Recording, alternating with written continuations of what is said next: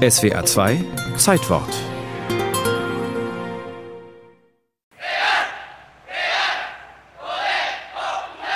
Damals, als Allende gewählt worden ist, sind wir auch schon viel als Kinder überall zu Demonstrationen für Allende mitgenommen worden. Angelika Urrutia ist in Chile geboren und lebt heute in Deutschland. Ihr Vater ist der marxistische Gewerkschafter und Stahlarbeiter Juan Urrutia Muñoz. Angelika ist zehn, als Allende Präsident von Chile wird. Mein Vater hat uns schon als Kinder immer überall in alle möglichen Aktionen mit reingebracht. Wir hatten unbewusst als Kinder schon mitgekriegt, hier ändert sich auch was für uns zum Positiven. Auf einmal hatten wir dann Sachen zum Essen, die wir vorher noch nie gegessen haben. Ne? Dann war die Aufbruchstimmung auch in den Betrieben, an diesem Stahlbetrieb, wo mein Vater auch Vertreter war für die Arbeiter. Da gab es auch gleichzeitig den Kampf um höhere Löhne. Also da bewegte sich sehr, sehr viel.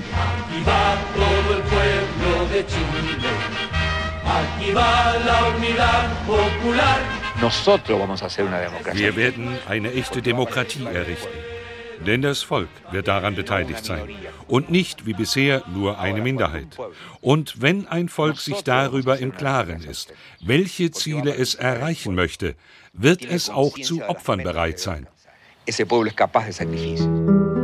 Am 3. November 1970 wird Salvador Allende als Präsident vereidigt. Aber die Aufbruchsstimmung in Chile ist nicht von Dauer. Die USA und andere westliche Industriestaaten boykottieren Handel und Wirtschaft. Die Verstaatlichung des Kupferbergbaus bringt nicht den ersehnten Gewinn. Die Agrarreform führt zu hohen Ernteeinbußen. Schon nach einem halben Jahr geht es wirtschaftlich bergab. Der Politikwissenschaftler und Chile-Kenner Dieter Nohlen. Es konnte nicht gut gehen, weil der Anspruch, ein eigenes Modell zu entwickeln, mit der Realität nicht in Übereinstimmung zu bringen war. In Chile geht bald nichts mehr. Der Ausstand der Lkw-Fahrer im Oktober 1972 wird zu einer Massendemonstration gegen Allende. In vielen Provinzen wird der Ausnahmezustand verhängt.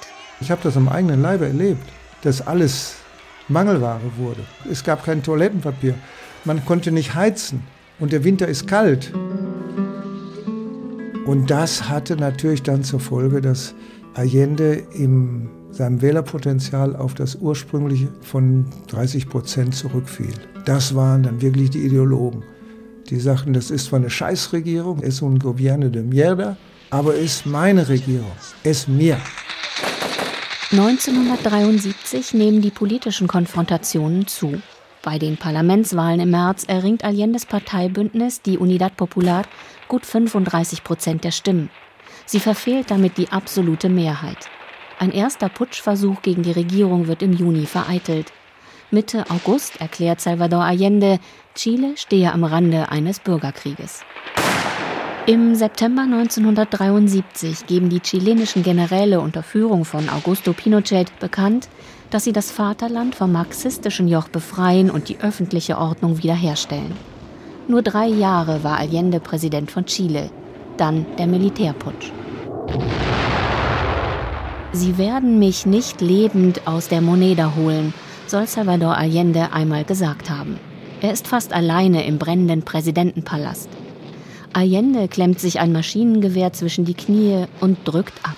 Zu seiner Sache stehen, integer sein koste es, was es wolle. Koste es das eigene Leben. Ich habe sehr lange gebraucht, um das echt zu akzeptieren. Viele, nicht nur ich, weil da so viel Illusion und so viel Hoffnung. Er verkörperte das, Illusion und Hoffnung.